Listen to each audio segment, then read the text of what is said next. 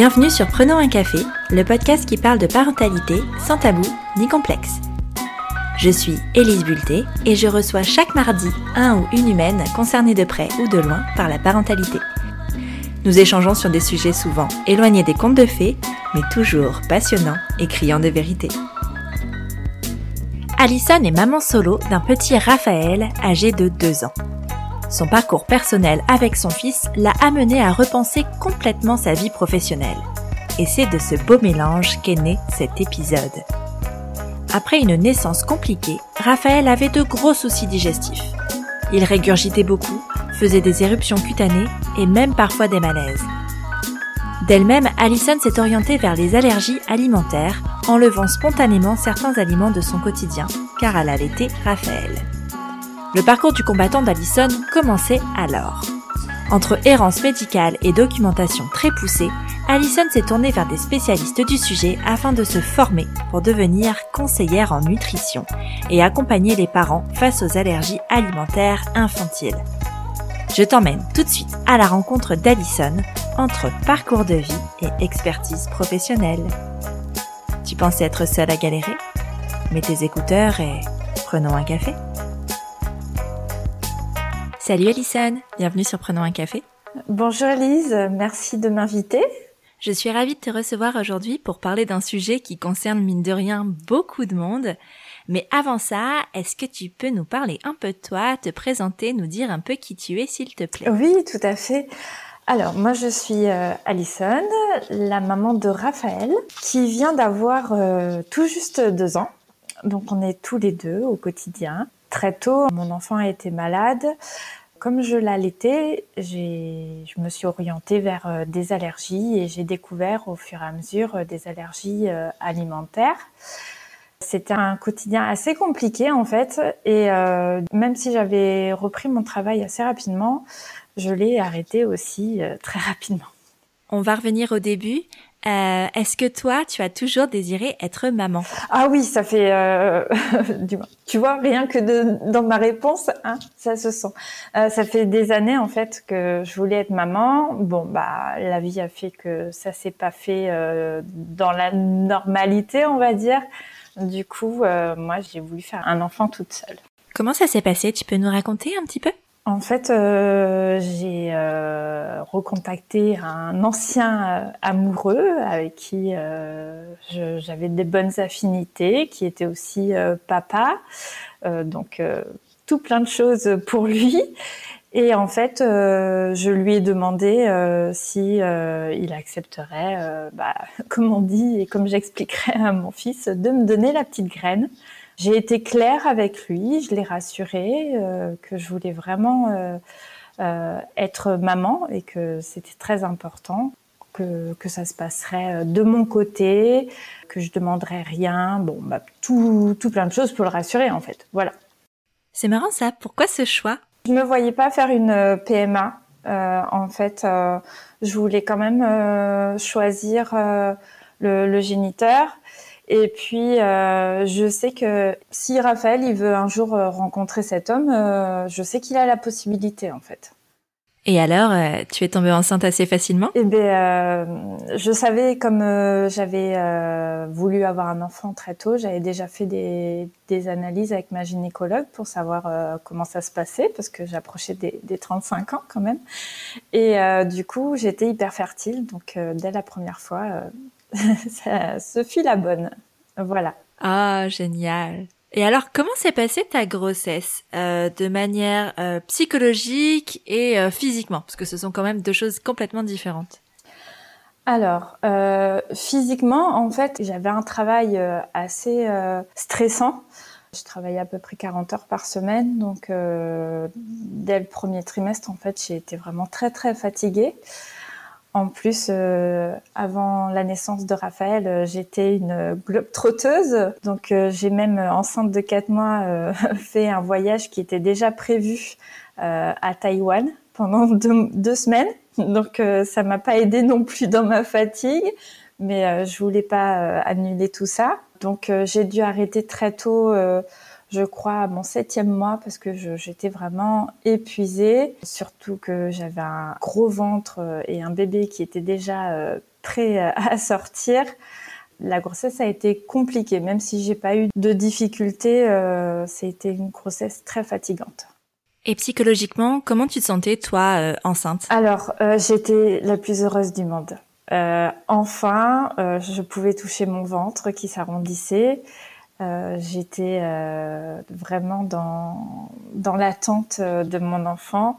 En plus, très tôt, j'ai voulu me renseigner sur l'allaitement, l'éducation positive, tout ce qui est maternage proximal, voilà, donc, euh, je me suis vraiment renseignée pendant tous ces mois euh, euh, sur les réseaux sociaux pour lui apporter le, maximum parce que c'était l'enfant vraiment tant attendu. Donc, voilà.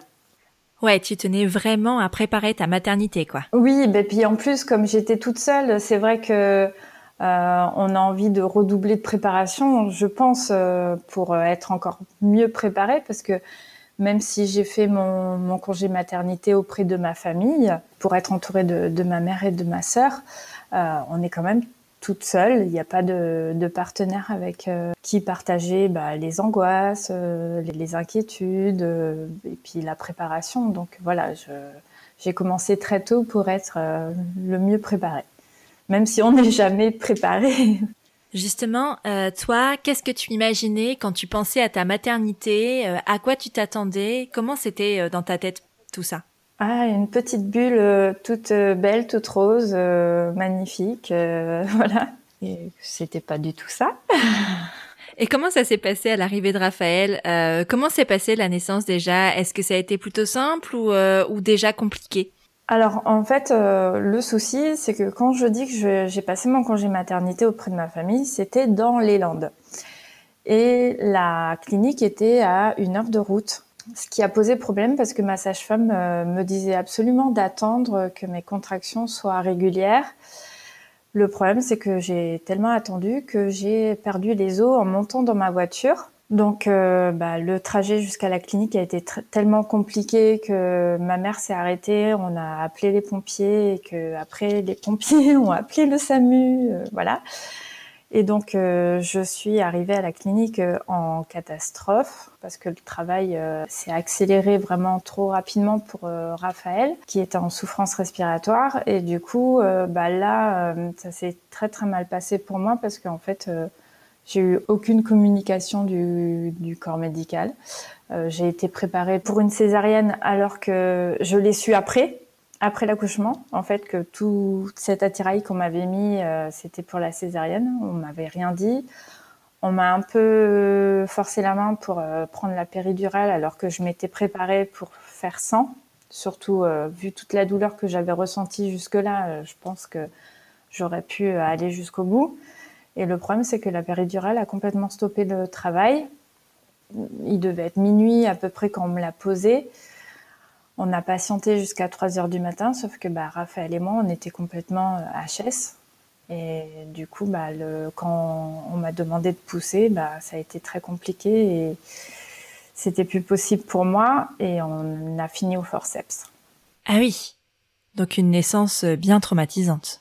Tout à fait, oui c'est le, le, mot que je, je, garde, même si j'essaye de d'effacer ce, ce moment-là. Euh, après, euh, en plus, on m'a enlevé mon enfant. Je l'ai eu que peut-être 15 minutes après. Il était tout habillé, euh, tout prêt, alors que moi, je voulais faire euh, la tétée d'accueil en, peau à peau. Bon, on a quand même fait la tétée d'accueil, mais euh, différemment.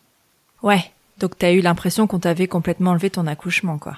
Oui, tout à fait. Surtout, bah, comme je disais tout à l'heure, je me suis euh, préparée euh, un maximum pour que ça se passe bien et que ça se passe d'une manière que je voulais décider. Et en fait, euh, non, ça s'est pas passé comme ça. Et comment ça s'est passé les premiers moments avec Raphaël? Est-ce que tu as pu connecter tout de suite malgré l'accouchement compliqué? Non, pas du tout. Ça, alors même si j'étais heureuse de l'avoir, je réalisais pas. Je, crois que ça m'a pris bien une semaine euh, pour commencer à ressentir euh, de l'amour pour lui. Euh, bah, je pense que j'ai dû me remettre un peu euh, de cet accouchement et le temps que mes sentiments, mes émotions se mettent en place dans, dans, ma tête, ça a pris bien une semaine Bon, après, ça a été fou, fulgurant. je disais à tout le monde que, que je l'aimais, que c'était l'amour de ma vie, mais voilà, ça a pris du temps. Ouais, je comprends. Après une naissance pareille, c'est euh, c'est vraiment pas évident. Et euh, les problèmes digestifs de Raphaël sont, sont apparus dès le départ? Euh, Alors, euh, on va dire qu'il a eu des régurgitations et des, des, douleurs très rapidement. Moi, je suis quelqu'un qui cuisine beaucoup avec beaucoup de, de produits laitiers et d'œufs à, l'époque. Donc euh, oui, dès les premiers jours, il était souffrant. Mais comme euh, malheureusement on l'entend souvent, les régurgitations c'est normal, les, bébés qui pleurent c'est normal aussi. Au début je me suis pas inquiétée en fait, mais euh, au bout de trois semaines, il a fait une poussée d'eczéma très forte et du coup on a été voir le, pédiatre qui m'a dit oh, c'est pas grave c'est une dermatite atopique mais il continuait à vraiment souffrir après chaque tétée et surtout la nuit. C'était vraiment très très compliqué. Moi j'étais euh, au bout de ma vie parce que je dormais euh, très très peu, même si j'avais un petit peu de relais de temps en temps de ma mère ou de ma sœur. Ça a été, on va dire, les trois premiers mois ont été très très compliqués.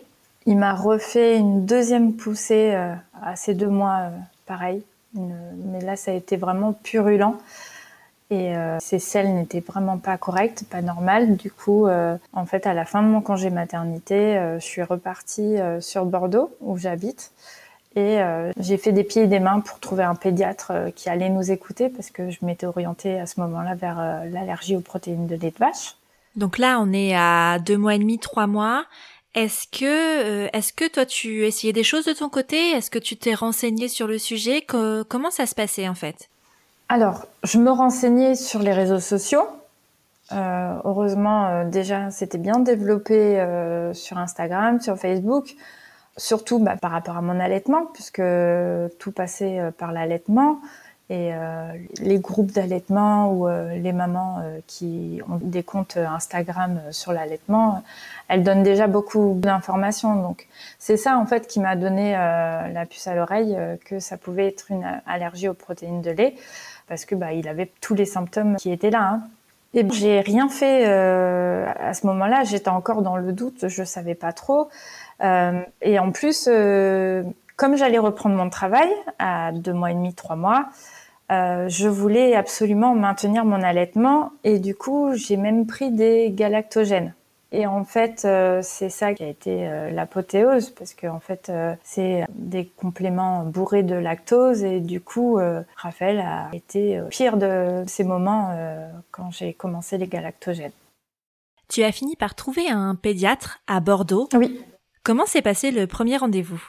Alors moi, j'avais déjà plein d'informations que j'avais trouvées, donc c'est une jeune pédiatre qui venait de commencer alors, elle connaissait pas tout ce qui était allergie aux protéines de lait de vache. Euh, du moins, elle n'était pas informée, mais cependant, euh, elle m'a écoutée. Elle a bien compris que toutes les informations que je lui donnais, euh, ça pouvait être ça. Et en fait, elle m'a orientée vers un allergologue pédiatrique parce que aujourd'hui, je peux dire qu'il y a une différence entre tous les allergologues ne s'occupent pas de, des enfants. J'ai eu un rendez-vous au bout d'un mois et demi, je crois. J'avais commencé mon éviction après le rendez-vous avec la pédiatre et euh, bah, j'ai vu des résultats euh, rapidement, du moins pas des résultats euh, concluants, mais déjà un soulagement euh, sur Raphaël par rapport au, au, mois précédent. Parce que du coup, tu as commencé l'éviction avant d'avoir ce rendez-vous.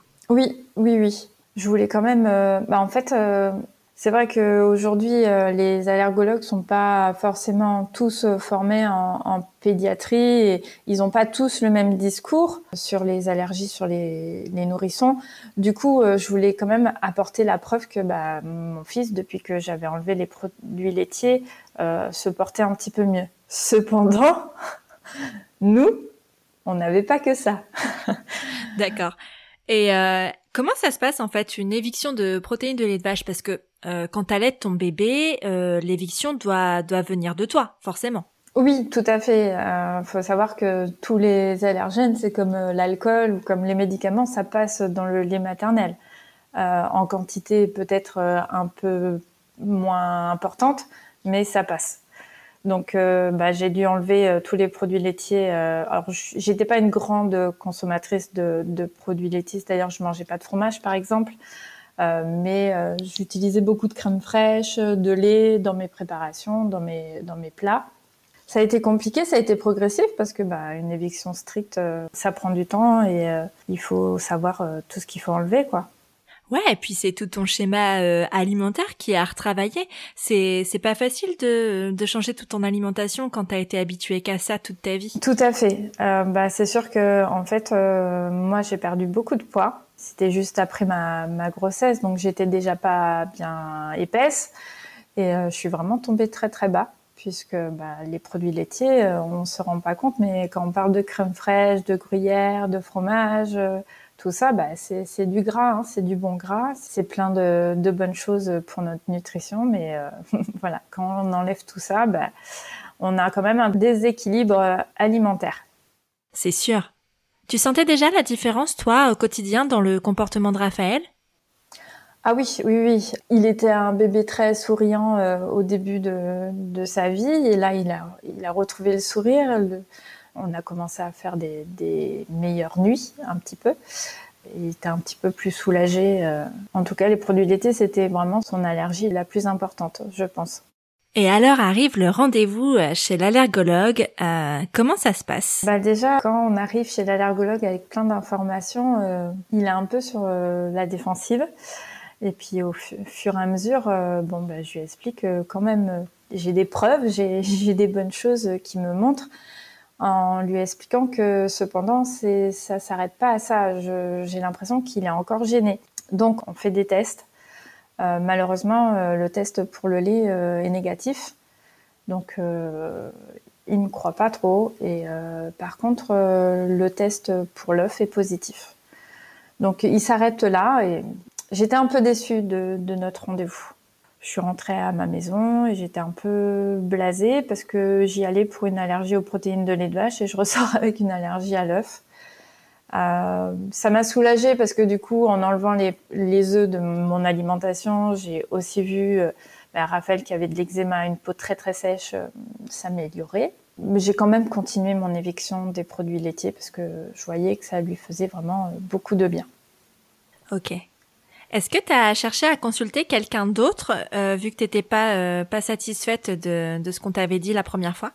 J'ai voulu consulter un autre allergologue le rendez-vous s'est passé de, pratiquement de la même manière. Donc, euh, en fait, je suis repartie voir le premier allergologue et euh, je l'ai bassiné une fois, deux fois. J'ai été le voir plein de fois jusqu'à ce que bah, ils nous prennent en compte et ils se rendent compte que j'affabulais pas. Euh, il y avait quand même des choses qui allaient pas chez mon enfant. Je lui disais que bah, dans mon alimentation, il y avait par exemple les pommes de terre et les patates douces qui faisait réagir Raphaël au niveau de, ses selles. Les lentilles, les lentilles corail euh, au niveau des régurgitations. Progressivement, ensuite, euh, bah, quand je mangeais de la baguette, euh, même si c'était de la baguette sans PLV, sans protéines de lait, il y avait quelque chose qui vomissait vraiment pas bien voilà, je lui faisais la liste euh, bah, des, aliments et des symptômes qui allaient euh, en face. Et euh, la liste s'est allongée au fur et à mesure, mais du coup, il a pensé à un SEIPA. C'est une autre forme d'allergie alimentaire. En fait, c'est un syndrome entérocolite induit par les protéines alimentaires. Et donc, du coup, les symptômes sont essentiellement gastriques donc avec des régurgitations, du reflux. On va l'apprendre plus tard avec des malaises vagos, donc du coup des problèmes euh, diarrhétiques, euh, voilà, tout plein de choses comme ça. À ce moment-là, est-ce que tu avais déjà commencé la diversification alimentaire avec Raphaël ou pas du tout? Vers, euh, en fait, j'ai arrêté mon travail entre temps. Euh, parce que c'était plus possible. Euh, Raphaël allait chez la nounou, mais euh, c'était compliqué parce qu'il était souvent malade. Il avait sept mois quand j'ai arrêté le travail et j'ai voulu commencer la DME. Vu son état, en fait, j'ai très vite arrêté. Je voulais continuer à découvrir quels étaient les autres aliments qui pouvaient le gêner pour pouvoir le soulager et puis qu'il puisse comment dire, intégrer la nourriture comme quelque chose d'agréable. Parce que j'avais aussi entendu parler de, troubles de l'oralité. On m'avait souvent demandé si mon fils avait des problèmes d'oralité, euh, parce que ça pouvait être lié aussi. Et en fait, bah, pas du tout. Raphaël, en plus, il suçait son pouce, il mettait plein de choses dans sa bouche. Donc, euh, je voyais qu'il voulait, euh, qu'il n'avait pas de problème au niveau de sa bouche. Et surtout qu'il voulait manger. Donc, je voulais vraiment que ça se passe sereinement. Et en fait, euh, j'ai dû aussi enlever euh, bah, le cacao et d'autres choses. En fait, le pain, c'était la levure qui est gênée. voilà. Et en fait, il a commencé la diversification. Il devait avoir neuf mois et demi. Et là, ça s'est super bien passé. On a commencé par des petites purées et puis j'ai abandonné la DME. Mais pour toi qui étais dans un allaitement exclusif, euh, ça impliquait quoi? Enfin, tu mangeais quoi en fait? Alors, je mangeais déjà correctement. Euh, je m'explique. Je mangeais pas que des pâtes et du riz, je mangeais du quinoa, du blé. Donc euh, déjà, j'avais des bons apports par rapport à ces aliments. J'adorais cuisiner, donc je mangeais plein de viande, beaucoup de légumes, beaucoup de fruits. Et en fait, ça a tourné autour de ça. En fait, euh, je mangeais toujours la même chose, mais je mangeais plus de plats préparés. Euh, je faisais tout par moi-même, euh, comme quand je cuisinais pour Raphaël. Il fallait vraiment que je fasse tout par moi-même pour vérifier qu'il n'y ait pas tous ces aliments qui pouvaient le rendre malade. Ouais, parce que dans les préparations, même dans les préparations pour les bébés, il y a toujours des traces de traces de lait, traces de ceci, traces de cela. Oui, et puis comme la pomme de terre, euh, ça, ça lui convenait pas, euh, comme il y a de la pomme de terre pratiquement partout ou de la crème, bah oui, c'était compliqué, oui, ça c'est sûr. Tout à l'heure, tu disais que tu avais euh, quitté ton travail. À quel moment la situation de Raphaël a engendré ce revirement de, de vie professionnelle? Alors, déjà, en fait, il faut savoir que dès que je me suis rendu compte de, l'allergie de Raphaël aux protéines de lait de vache et que j'ai commencé mon éviction, j'ai ouvert un compte Instagram donc euh, qui s'appelle Ma vie sans PLV.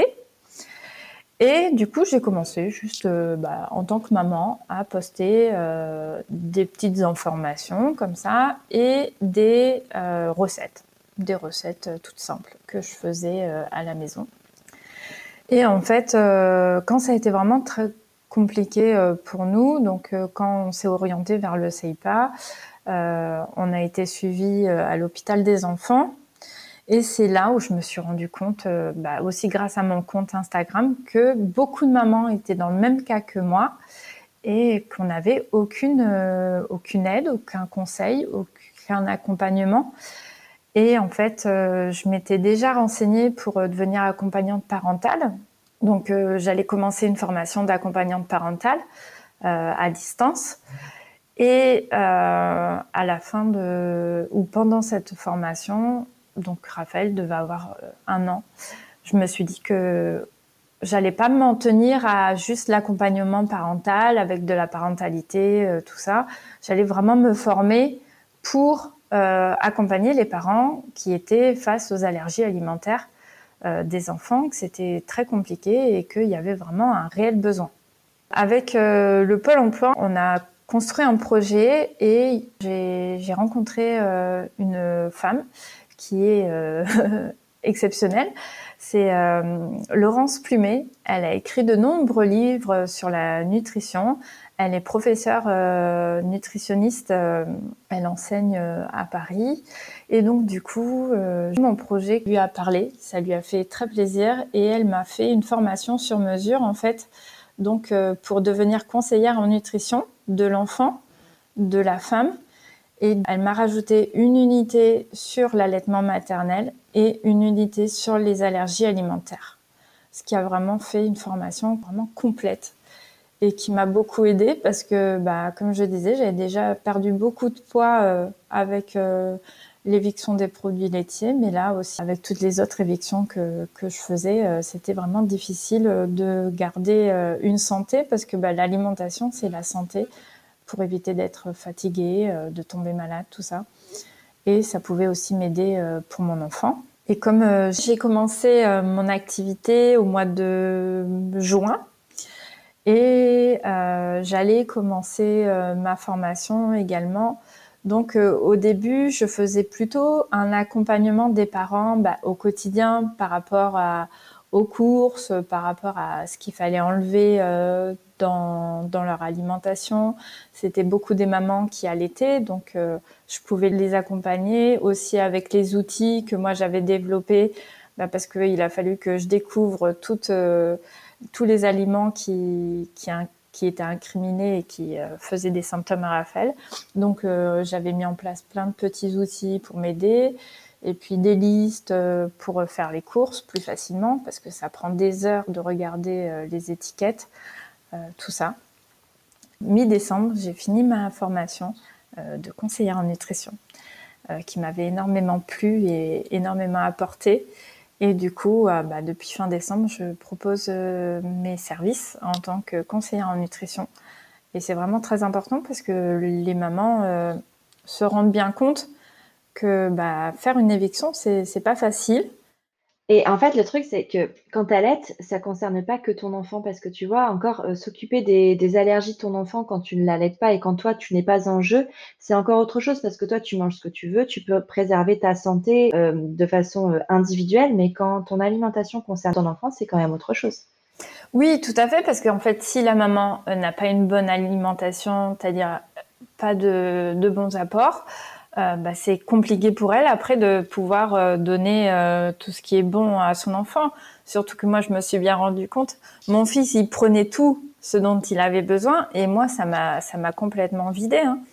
Donc, il faut vraiment, de toute façon, les pédiatres, allergologues qui sont formés, mais vraiment formés parce qu'ils ne le sont pas tous en allergie alimentaire infantile, ils le disent, il faut quand même un accompagnement euh, par une nutritionniste, par euh, une diététicienne, parce que bah, ça change euh, la nutrition. Même si euh, c'est pas les lobbyistes des, des, produits laitiers en disant que les produits laitiers c'est toute la vie, mais c'est quand même comment dire bien incrémenté dans nos mœurs, dans nos habitudes alimentaires de Français. Euh, beaucoup de, de, mamans qui viennent me voir me disent c'est pas possible, je ferai pas l'éviction, j'y arriverai jamais parce que bah, les, je mange du fromage tous les jours. Moi, je vais t'expliquer comment euh, faire une éviction sans te sentir euh, lésé, sans que tu ressentes euh, des manques. voilà, c'est possible. En tout cas, aujourd'hui, grâce à l'alimentation végétalienne, végane, tout ça, il y a beaucoup de produits qui sont développés pour nous aider. En fait, ça va au-delà de la nutrition. C'est tout un système euh, d'éducation à l'alimentation qu'il faut revoir. Tout à fait. D'ailleurs, euh, je me suis euh, inscrite pour faire une formation au CHU d'Angers. ça s'appelle l'éducation thérapeutique.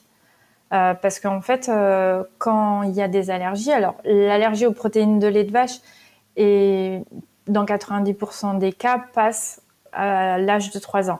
Cependant, il y a aussi beaucoup d'enfants qui sont allergiques aux, œufs, euh, comme Raphaël, aux arachides aussi comme Raphaël, ou à d'autres euh, à d'autres aliments, et qui vont durer beaucoup plus longtemps.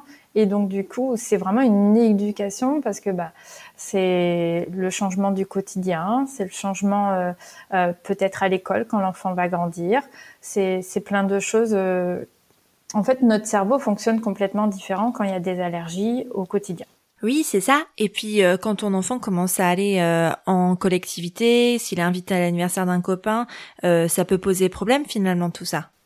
Tout à fait. Donc l'éducation des parents passe aussi par la communication envers l'enfant. J'ai écrit des posts là-dessus parce que c'est très important de commencer très tôt, d'expliquer à l'enfant que parce que votre enfant il comprend à l'enfant que bah voilà cet aliment s'il en mange ça va lui faire mal au ventre ou ça va peu du moins l'expliquer le symptôme qu'il peut avoir. Et euh, il, comprend. Moi, je sais que Raphaël, euh, des fois, ah, le yaourt de maman. Oui, mais tu sais que le yaourt de maman, il peut te faire très très mal. Ah, d'accord.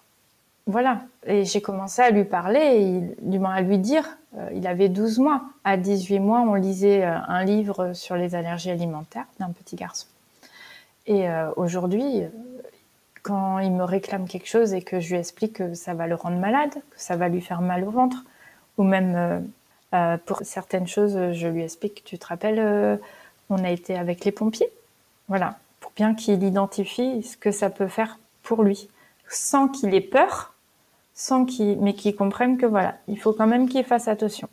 Est-ce qu'il y a des supports euh, Tu parlais d'un livre euh, jeunesse là. Est-ce qu'il existe euh, des supports pour les enfants pour leur expliquer tout ça en littérature jeunesse ou en audio ou autre? Tout à fait. En fait, j'ai un article sur mon site internet, donc plv.fr. J'ai un article complet avec plusieurs livres. Il y a même une chanson. C'est bien développé en fait. Moi, je vois. Bon, alors les livres, on dit que c'est à partir de 3 ans évidemment pour que l'enfant comprenne. Mais Raphaël, depuis ses 18 mois, du coup, on, lit un, livre. C'est un petit garçon qui s'appelle Gabriel, qui a euh, une allergie euh, aux cacahuètes et qui va entrer à l'école.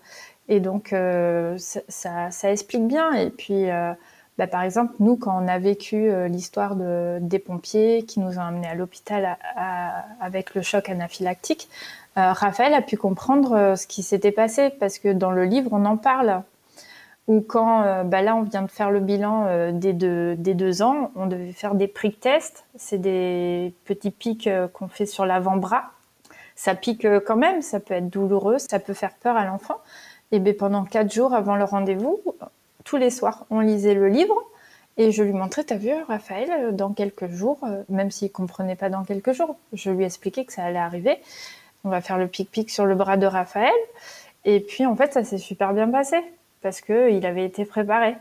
Finalement, il s'agit euh, surtout de les accompagner et de les aider pour qu'ils deviennent autonomes et, euh, et qu'ils apprennent à se connaître. Tout à fait, parce qu'en fait, euh, je connais des mamans avec des enfants qui sont polyallergiques, qui sont au collège et qui se gèrent tout seuls et qui arrivent à expliquer même très tôt, à 5-6 ans, euh, voilà, moi je suis allergique à ça, je peux pas manger, ou euh, quand on leur propose, euh, non, je peux pas, il faut que je demande. Il faut vraiment être dans la communication pour pas que l'enfant se sente différent. Même si aujourd'hui on parle d'handicap pour la polyallergie de Raphaël, mais moi je veux pas qu'il se sente différent. Il mange plein de choses et il se régale. bon, il mange pas de chocolat, mais il mange plein de gâteaux qui, qui, lui font plaisir, donc. Oui, a pas qu'il va pas chasser de chocolat, mais euh, mais justement, ça peut être aussi l'occasion de trouver des alternatives et de et de lui faire quand même profiter de ces moments d'enfance, de ces souvenirs-là, euh, sans forcément passer par euh, par un truc qu'il a pas le droit de manger. Ben oui, parce qu'en fait, moi je le vois au quotidien, il y a des mamans qui transmettent un peu leur peur, leur angoisse, alors pas à leurs enfants, mais elles veulent faire par exemple une réintroduction parce que bah, l'enfant il va entrer en collectivité ou l'enfant euh, c'est son anniversaire, il faudrait qu'il profite. Mais l'enfant il se rend pas compte en fait. Il fait sa vie, il mange ce qu'il peut manger, il se rend pas compte qu'il profite de son anniversaire pas avec un gâteau à la crème et des riches en, en lactose ou en protéines de lait il aura un autre gâteau et puis si ça se trouve euh, ça, ça changera rien euh, du tout chez lui en fait l'enfant. Donc euh, souvent les parents on est parents et puis on s'inquiète de choses que ça n'a aucune répercussion sur notre enfant. Donc sur les protéines de lait de vache je conseille aux mamans de, de, prendre le temps de la nature est bien faite si 90% des allergies guérissent avant 3 ans bah ça passera oui, puis finalement, ce qu'il y a d'important, c'est pas tellement ce qu'il y a dans l'assiette, mais plutôt euh, l'événement en lui-même, ce qu'il y a autour, euh, la joie, la sociabilisation, les jeux, euh, plutôt que, que ce qu'on mange. Tout à fait. moi, je vois. bon, c'est en fait, ce sont les craintes et les peurs qui font penser que c'est quelque chose de comment dire de compliqué ou euh, oui c'est compliqué mais de d'impossible ou de différent ou de de pas joyeux. Alors que non pas du tout. On a fait euh, l'anniversaire de, de, Raphaël. Euh, j'avais fait deux gâteaux. Un gâteau pour Raphaël qui pouvait partager avec la famille bien sûr hein, et un autre gâteau bah, vraiment pour les autres.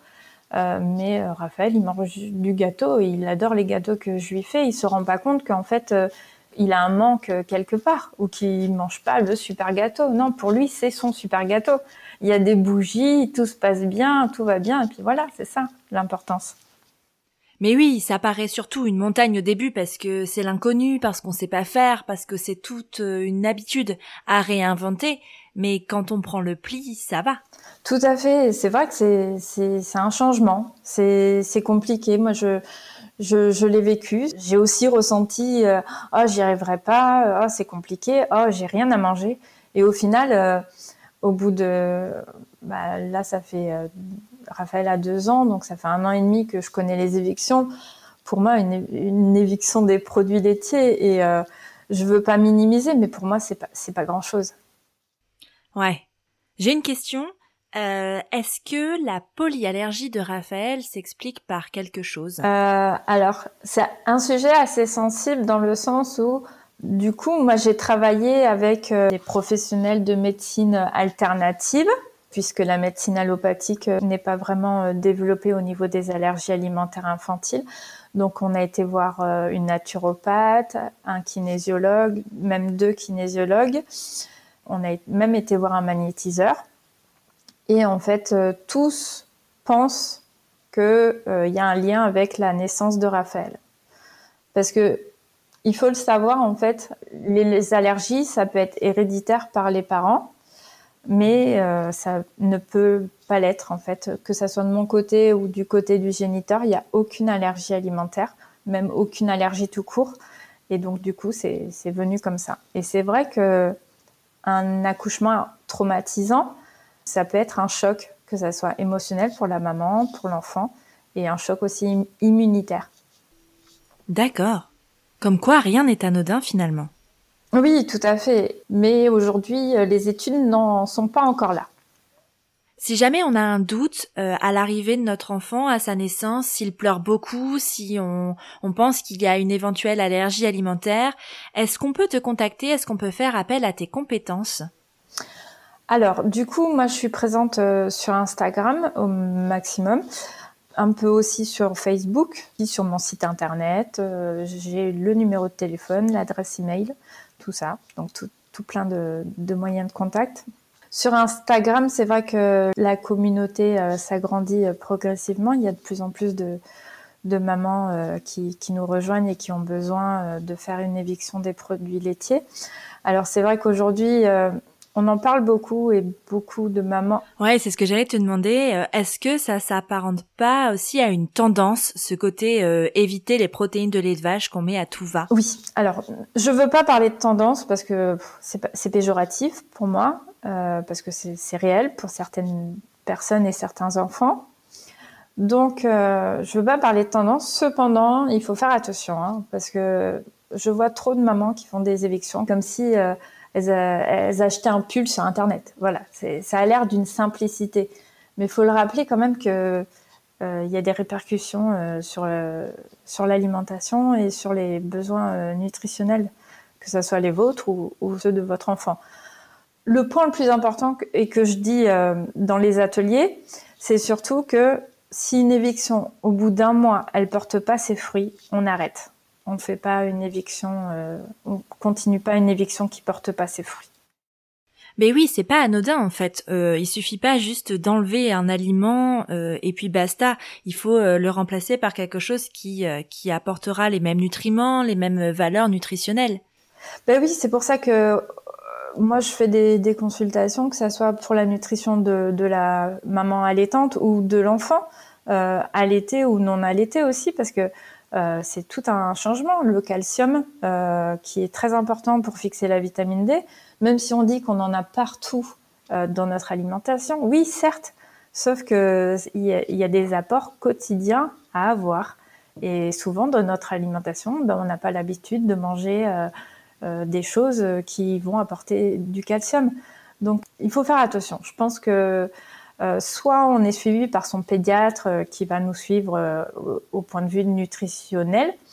Je suis pas sûre que tous les pédiatres font ça.